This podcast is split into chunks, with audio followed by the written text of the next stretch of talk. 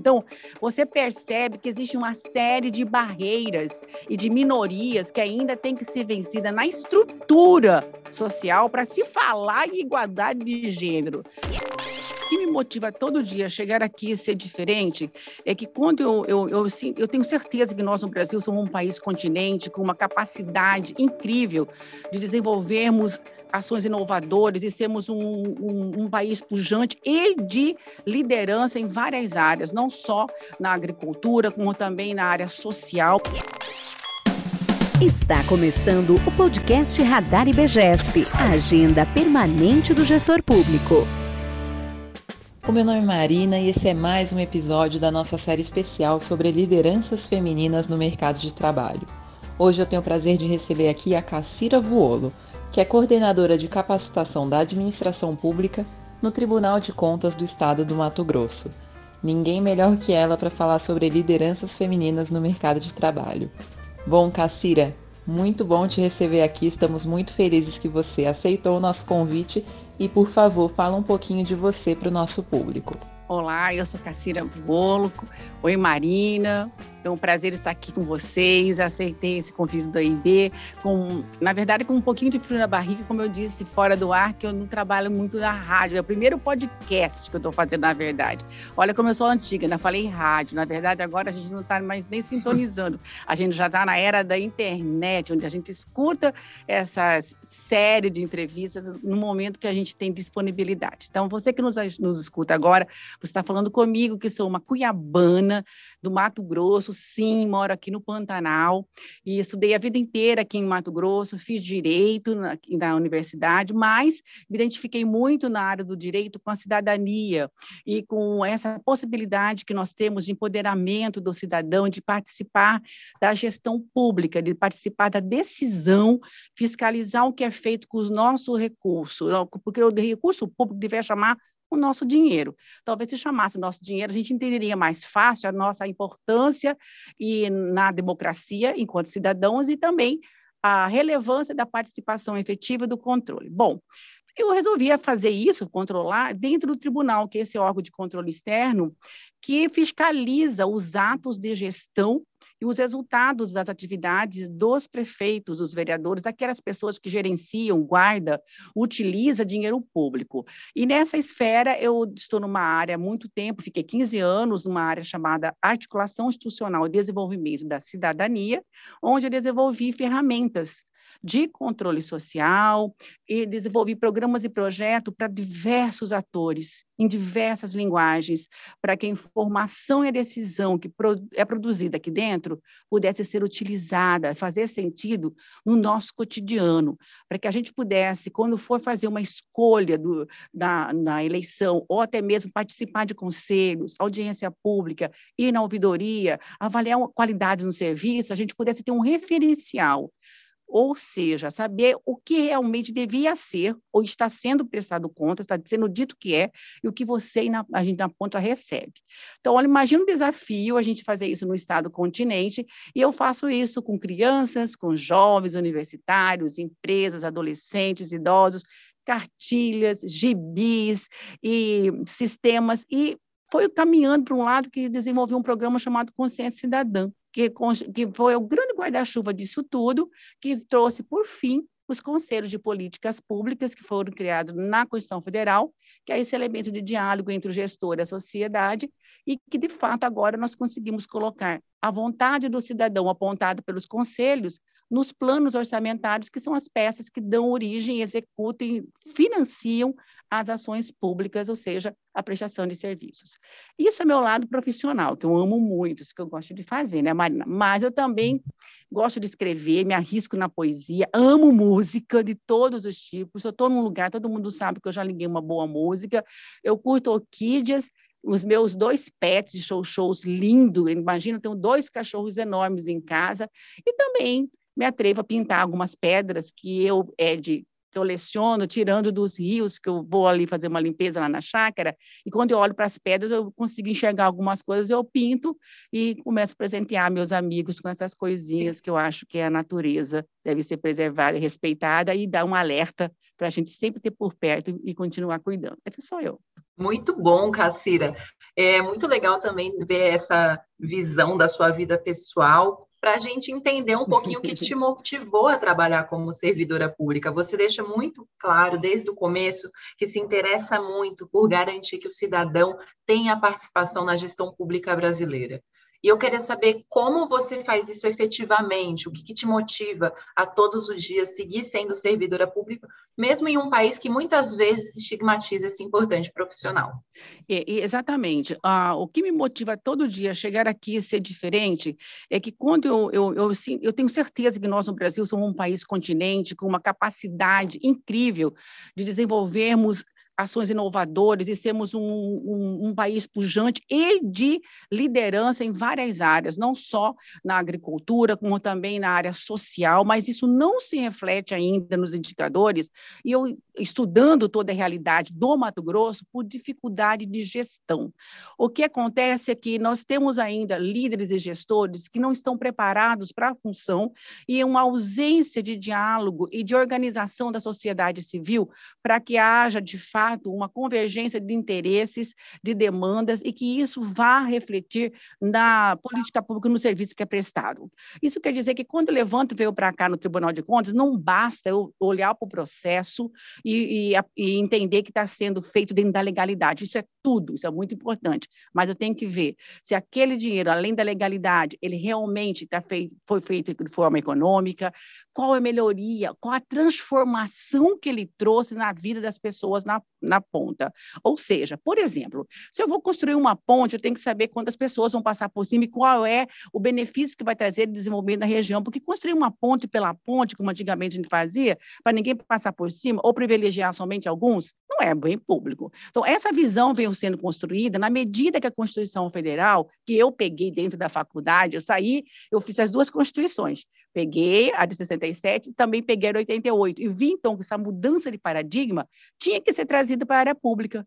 A visão de, de democratização, de termos a cidadania como um pilar da República e entender que todo o poder emana do povo e é através de representantes, e através da democracia participativa, com as ferramentas que o próprio a própria Constituição e as leis organizaram, tinha que se tornar realidade aonde eu estava. No Tribunal de Contas isso acontece porque quando você lê a Constituição Federal, no artigo 71 e seguintes, ele diz que todo cidadão pode fazer denúncia ao Tribunal de Contas. Independentemente de falar o porquê, de se identificar. Então, para fazer essa, essa, essa denúncia, você tem que primeiro conhecer o tribunal, o que não acontecia. Então, nós começamos aqui fazendo um projeto de quem é o Tribunal de Contas, apresentar o Tribunal de Contas para a sociedade, de diversas formas, é, com palestras indo até o interior, fazendo aquela roda, de, agora a gente fala roda de conversa, antigamente a gente falava no né, evento para fazer perguntas e respostas, eu, e no decorrer desses anos, nós fomos aperfeiçoando em linguagens específicas para trazer o estudante de nível médio aqui dentro, para trazer ir às escolas levando um gibi alternativo, um gibi em desenho animado, um gibi traduzido com português, inglês, libras, em linguagem de, de, de sinais e espanhol. Depois nós percebemos que as universidades era importante que elas viessem para cá, para conhecer o lado técnico, e nós também fôssemos até lá para ver o, como que era o feedback, como que elas nos enxergavam, como que esses futuros eh, profissionais viam e esperavam no Tribunal de Contas algum tipo de decisão ou conduta. E terminou isso tudo quando o Tribunal desenvolveu um projeto de desenvolvimento institucional integrado e, de, e definiu que a política da transparência e do controle social devia se estender também a outros atores, e nós criamos, então, uh, essa, o trabalho de, dos cursos via EAD para Conselho de Políticas Públicas, trabalhamos planejamento estratégico e essas oficinas, onde os conselhos, além de, de se organizar a sua arquitetura, de se tornarem mais eficientes e efetivos, mobilizar, também têm a oportunidade nessa oficina de dizer para o gestor no orçamento o que eles priorizam. E o gestor, mais de 90% da, da demanda, essas demandas são aceitas e elas vão sendo monitoradas pela sociedade. A sociedade torna-se, portanto, copartícipe co-gestora e corresponsável. Quem que ganha? Todo mundo ganha. Eu começo a formar uma juventude já crianças com a ideia de que é importante e, fiscalizar, onde que está esse recurso público, o que, é esse recurso público, e aí a gente fala, está no picolé que você compra, está em tal lugar, é um gibi bem lúdico, todo desenvolvido em mangá, já foi distribuído mais de 100 mil unidades em todo o Mato Grosso, vou então para o ensino médico, uma outra linguagem, já é uma linguagem tipo aquela da revista da minha época, eu chamaria de capricho, viu gente, agora não sei como que é, aí na, na banca, mas é bem lúdica, tem, tem adesivo, tem imã de geladeira, aí tem vários papéis que abrem, que puxa, que conversa, porque o jovem hoje é antenado, que também já não aceita mais isso hoje. Nós temos que repensar no futuro para trazer um iPad, um gamificar tudo isso, né? Fazer aplicativo. Hoje a gente já está repensando em novas estruturas e ferramentas, através, inclusive, da inteligência artificial. Também agora, na universidade, nós, com a pandemia, nós transformamos tudo para online e desenvolvemos um sistema onde nós fazemos híbrido, compramos a plataforma Azul, então a gente fala com várias pessoas, com várias universidades, e já fizemos uma com universidades de São Paulo, Curitiba, interior de Mato Grosso, assistindo a mesma sessão na plataforma do aluno, interagindo com o auditor, fazendo pergunta e, ao mesmo tempo, conhecendo o tribunal sem estar aqui. Então, esse foi um avanço que a gente conseguiu fazer, já levando para uma democracia mais, mais é, digamos assim, com tecnologia da informação, e o que nós chamamos agora da cidadania, da cidadania via utilização da internet, né, cidadania digital. Foi muito bacana e essa experiência tem trazido vários resultados, acessa o nosso site, é o, do Tribunal de Contas é o mais acessado, não em pesquisa feita por, por Mato Grosso, mas por outros sites. E a experiência disso levou a um curso de AD, nós capacitamos mais de 5 mil pessoas nos últimos anos, totalmente online, com uma estrutura com uma baixíssima é, desistência de, do, dos alunos, um aproveitamento de mais de 90%, é, bem, é, é, é muito significativo. Do outro lado, desafia muito agora nessa nova minha missão, que é também, a gente olhou que tá, caminhou bastante com os conselhos, agora está na hora de também trazer os, os gestores para serem sensibilizados e motivados a compreender todo esse mecanismo e, essa, e esse processo de encontro entre né, a gestão, o gestor e o cidadão para quem se dirige à política. É isso. Ótimo, Cacira. Você trouxe aqui pontos muito importantes e eu convido o gestor público, a gestora pública que está ouvindo, a acessar alguma dessas iniciativas. A gente vai deixar aqui no link da descrição do episódio alguns links para vocês darem uma olhadinha, para verem algumas dessas iniciativas tão legais do Tribunal de Contas do Estado do Mato Grosso. É super importante a gente pensar em como chegar nos jovens, em como fazer cursos EAD, em como chegar em diferentes públicos por meio da capacitação então, eu saúdo todas essas iniciativas que a Cacira enumerou aqui. E falando nisso, Cacira, quero entender um pouquinho melhor de você sobre o seu papel de servidora, o que mais te marcou na sua carreira e, mais importante do que isso, quais retrocessos e avanços você vê ao longo da sua carreira na participação cidadã? Eu posso claramente dizer para você que a, é, que a gente consegue encontrar momentos de, de avanços e retrocessos, mas existem mais avanços do que retrocessos em que pese na grande mídia a gente não perceber os grandes avanços e ficar muito forte os retrocessos.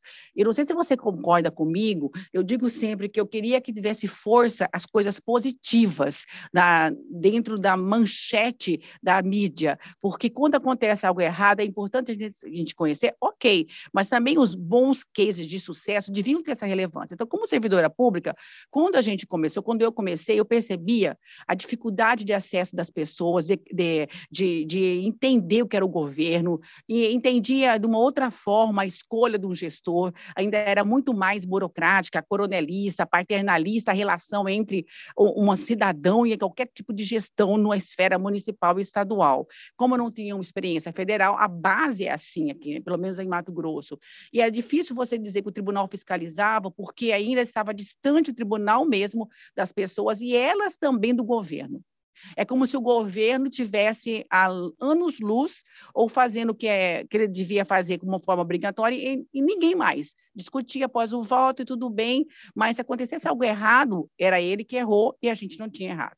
Então, hoje eu vejo, como servidora, um avanço dessas relações, uma aproximação dos atores, um diálogo mais, é, é, mais é, positivo e Agora, no decorrer dessa construção dessas pontes que a gente vai falando sobre parcerias, foi surgindo toda a legalidade da lei da transparência, do compliance, isso foi dando força e criando um, arcabouço jurídico e social que permitiu à sociedade trazer novas formas de se relacionar com o poder. Então, a gente percebe hoje o PPP, a gente percebe hoje várias outras iniciativas, fóruns, redes, que estão se formando ao redor da própria estrutura institucional para poder fazer essa, esses avanços. E como servidora, isso é muito bom. Porém, o que acontece? Né? Esse avanço todo gera uma expectativa de acompanhamento pela sociedade de a mesma velocidade desses avanços pelo governo, e isso não é real.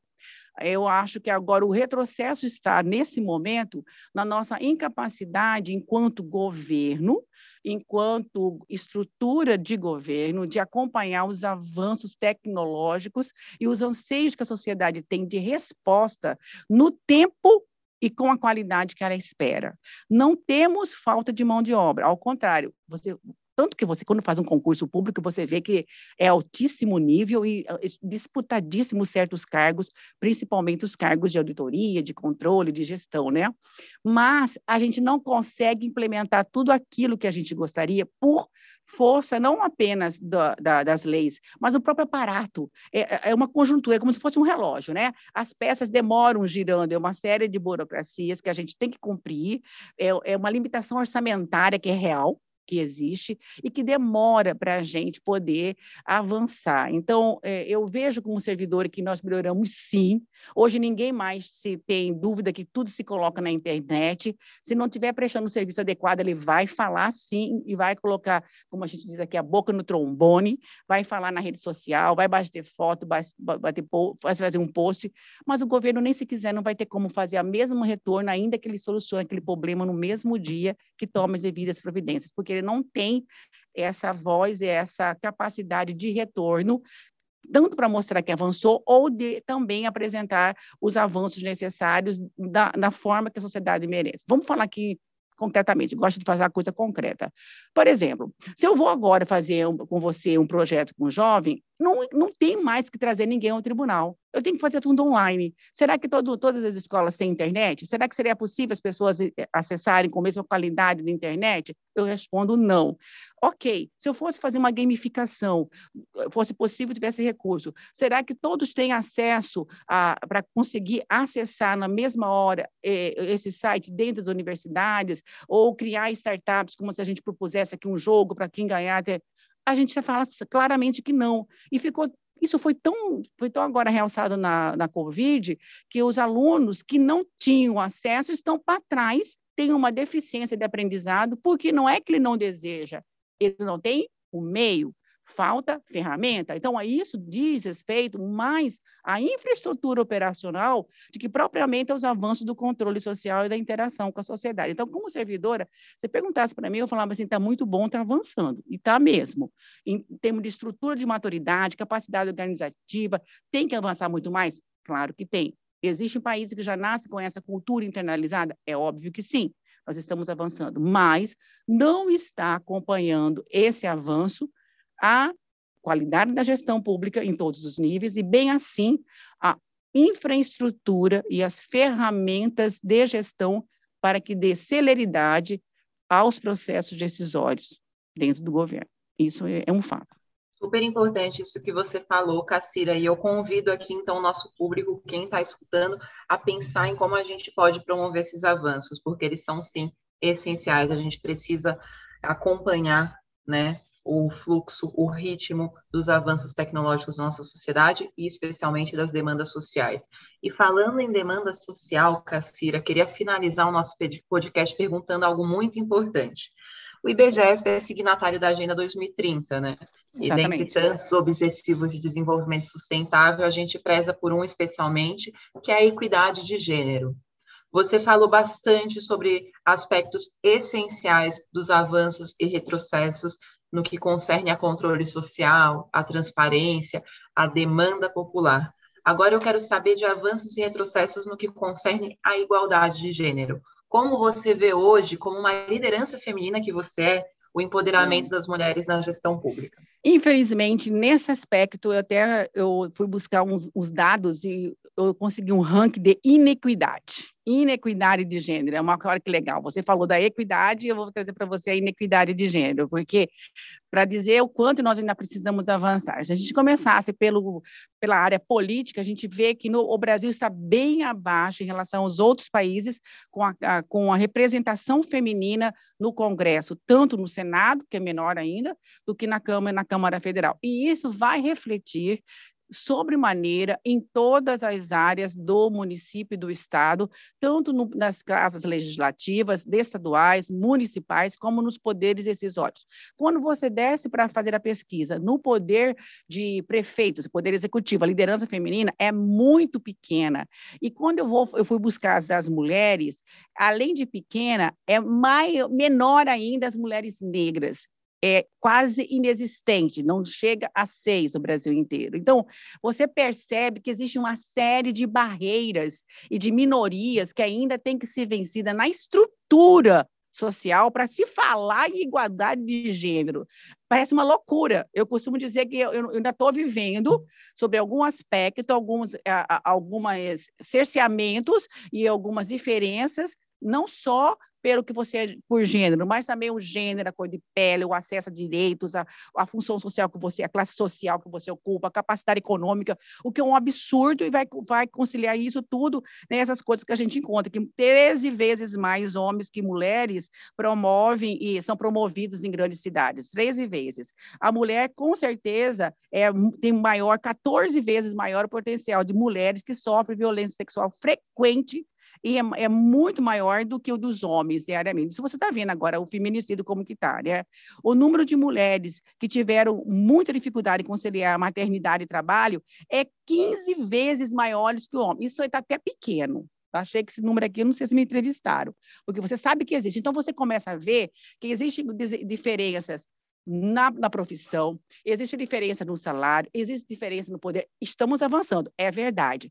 Mas eu, eu, eu gostaria de que as mulheres elas tivessem menos tempo para discutir as diferenças entre elas e mais tempo para realçar as nossas igualdades e lutarmos a partir das igualdades pelos nossos espaços iguais. Porque quando a gente se desune, eu acho que agora começamos um movimento, você percebe que depois desses grandes acontecimentos nacionais, com, de, de, de mortes, de, de, homicídios extremamente difíceis, e, e foi, vai, nós começamos a nos unir como um todo. E é esse todo que tem que continuar unido, independente de outra situação, para derrubarmos todas as barreiras e lutarmos pela igualdade da mulher em todos os espaços. Aqui aquela frase, mulher é lugar de mulher onde a gente quer, já está até no passado. Olha, a mulher não vai onde ela quer porque ela não sabe o poder que ela tem.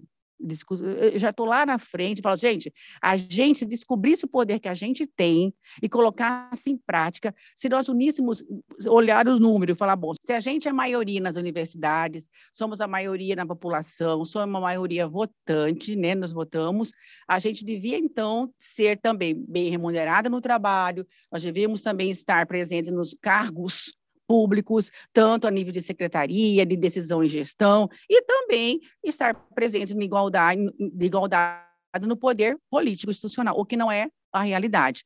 A gente não tem essa representatividade equânime.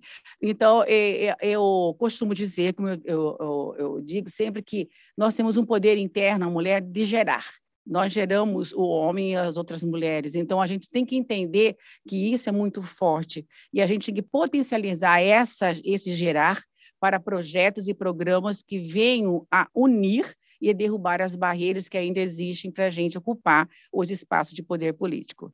Eu queria ver um dia um congresso mais feminino, um congresso mais alinhado com as práticas femininas e as políticas femininas também e masculinas. Não que a gente seja melhor do que ninguém, eu não consigo ver diferença em questão de melhoria, consigo apenas querer ter espaços de voz igual. Eu queria ver também nas empresas um espaço e uma, uma um nível de confiabilidade igual. A gente não tem isso. A gente sente sim, e agora está num sistema velado. Com a Lei Maria da Penha, com os códigos de ética, a coisa é bem mais subliminar a gente vai ter que ter um feeling melhor para identificar certas diferenças, certas é, desigualdades, porque a gente nem consegue mais por números, mas a gente vai perceber no decorrer da carreira, e isso leva anos, que alguns homens aceleram mais e vão chegam mais rápido do que a gente, e isso é justificado, inclusive, por meritocracia, por poder de escolha, e que a gente não tem como justificar porque que a gente não foi esse objetivo. Então, tem várias formas que hoje estão sendo também deixadas para trás e a lei não tem contribuído a, a, contento. Quando veio agora a lei da eleição, né, das cotas, eu, eu vou acompanhar agora com muita cautela e essa nova forma de participação da mulher na, na política, porque eu entendo que não é basta participar, tem que ter qualidade participativa tem que ser uma participação qualitativa, de qualidade, porque quando uma mulher ganha, nós todas ganhamos, e quando ela perde, nós também perdemos. Quando uma morre é violentada, nós todos morremos e violentamos, porque é toda a humanidade feminina, assim como com os homens também. Então, eu gostaria que as mulheres que se colocassem também fossem preparadas, se sentissem acolhidas e que tivessem essa coragem de, de propor e se colocar de igual para igual, e não apenas porque está numa cota ou porque a lei diz, não, porque aquele espaço também é meu. Eu estou aqui por direito adquirido e a, e a lei existiu apenas para regulamentar situações que a gente não conseguiria ver em igualdade se não existisse. Bom, em tese é isso e eu torço para que a gente termine essa década, né, que agora já vai até 2030, com as mulheres ocupando maior, os maiores cargos e estando, de fato, sendo protagonistas dos seus propósitos, sejam eles quais foram. Forem. E, e não, não ficar com medo, a gente percebe muito hoje ainda que as mulheres têm medo de se colocar, principalmente quando eu desço para as mulheres da minoria, é, a gente fala muito em poder público na, na ponta, e eu gosto muito de olhar para trás e ver que eu tenho que estender a mão para as outras também. A gente precisa também trazer da periferia para o centro essas mulheres para estarem nas discussões conosco. Só é legal e só vai ser legal a gente estar em pé de igualdade, equidade, quando todas puderem estar no mesmo lugar e pisando na mesma linha conosco, com igualdade de direitos e dignidade. Muito bom, Cassira. Eu espero que quem esteja ouvindo tenha recebido todo esse fôlego, entusiasmo e crença de que a gente pode sim melhorar as coisas, melhorar a gestão pública e chegar à equidade uhum. de gênero e equidade social de modo geral. Foi um prazer te receber por aqui. Eu espero que isso se repita várias vezes. Até a próxima.